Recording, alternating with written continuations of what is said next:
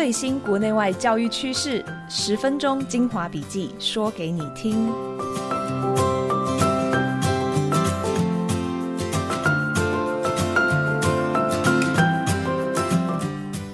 Hello，大家好，欢迎收听翻转教育笔记，我是今天的主持人，亲子天下教育创新发展部记者陈诗瑜。今天是翻转教育笔记的第二集，我们选了国内外的教育新知要来跟大家分享。等下提到的资讯连接都会直接放在节目资讯栏给大家参考。那今天的内容是由亲子天下翻转教育团队来制作，这个平台有文章、有教学资源、有研习活动，希望能够帮助第一线的教育工作者来回应这个快速变动的时代。今天我选了三则时事要来跟大家分享。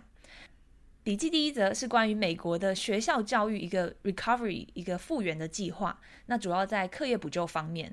延伸出去，还会有一个相关的讨论，就是美国的教育界现在正在经历离职潮的现象，所以他们正在努力留住一些正在流失的教育工作者。那先来看，就是美国拜登政府的一个新措施，接下来三年之内。政府要补助把二十五万名家教或者是老师带到校园里面，那希望他们做的任务包括课业辅导、课后活动、协助学生申请奖学金或者是申请大学等等。那这个方式是希望能够来帮助学生，让这些学生被疫情打断的学习能够更快恢复，更快去接上。这个计划是请国家之力哦，就是美国政府他们和一些官方或民间的组织合作。来招这样的人才，也为这个计划先投注了两千万美金的预算，相当于将近六亿台币。其实学生的学习损失，这个 learning loss 是很多国家都在遇到的问题。不过老师的教学在疫情当中更是非常有挑战的，相信很多听众朋友这两年都很能够体会，因为亲自经历过这些停停复停停的线上课啊、实体课、混成课。美国一方面因为政府在疫情高峰的时候，要求学校实体复课。那当然也因为疫情下的教学实在太辛苦了，就是各种引发一些民怨。那这些种种原因加起来，中小学老师其实也爆发了离职潮、退休潮，流动率比疫情前明显高了很多。那虽然这跟台湾不大一样，但的确是一个蛮重大的教育的现场的现象。其实从小学到大学，这个美国出现的教师荒都还没有缓解。那现在甚至又加上了很多中小学的校长也在要离职。这样，美国教育媒体 Education Week 报道了好几项针对老师与校长的调查。那有一半以上的老师考虑比原本规划的时间更早离职。那将近四成的校长计划在三年内离职，所以这最近就是教育外媒很多文章在讨论，该怎么去留住老师跟校长呢？该怎么留住这些教育界的人才？就是有些地区跟学校尝试的做法，包括减少教学时数、聘请更多行政人员，或者是为老师们去聘请辅导教练等等的。那现在我们还看到一些教育界比较罕见的方式，像是提供一笔不小的留任奖金给老师，或者是提供给老师租金优惠的好房，因为有些学区的租金真的是很贵哦。那还有看到越来越多学校试办一周只上四天班，啊，让老师多休息。那有的其实有些这些措施也会遇到配套措施够不够完善的一个挑战。这些做法是不是能够有效留才，长期下来能够解决问题呢？都还是有待观察的。笔记下一则谈到一个新的研究：交通噪音如果太扰人，甚至会影响学生的认知发展。这个我们其实都可以想象，因为环境的一些污染对孩子的学习或多或少会有些影响。通常比较能够想象的，可能是高温啊、空气污染之类的，影响范围包括嗯，学习效果比较不好。或者是出席率变低。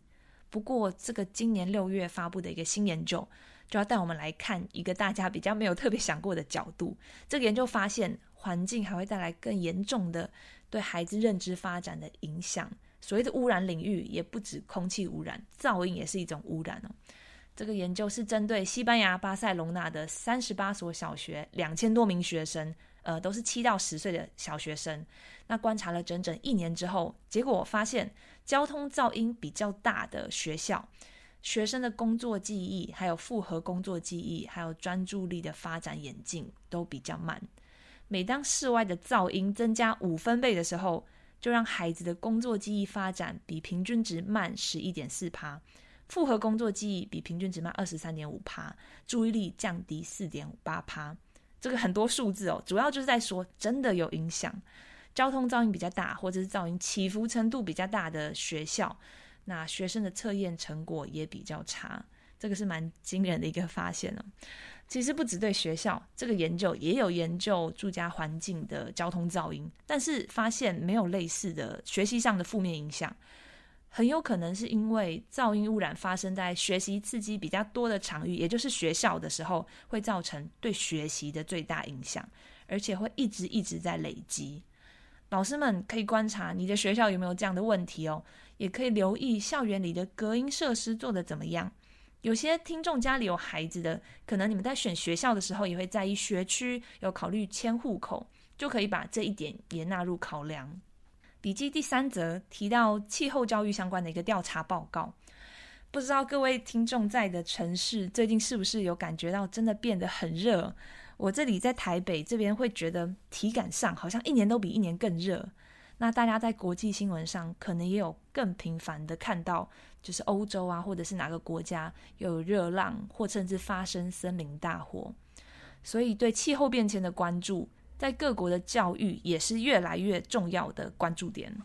那 OECD 有一篇今年六月发布的新报告，他们运用去年下半年的一份调查研究来访问老师们的经验，就是说，诶，我们可以怎么样来帮助孩子，怎么样来教孩子这些相关的主题。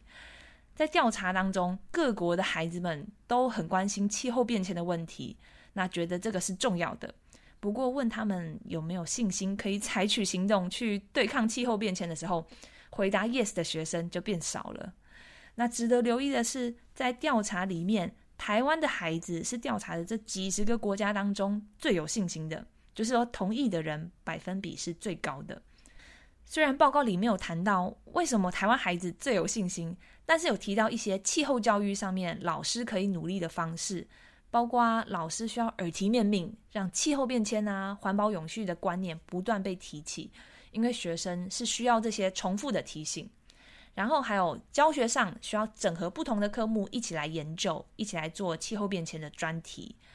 还有让学生从生活中去找案例，还有做法。那首先要需要找出每个学生最在意的那个问题点，并且请他们提出解方。让学生知道自己是真的可以做出改变的。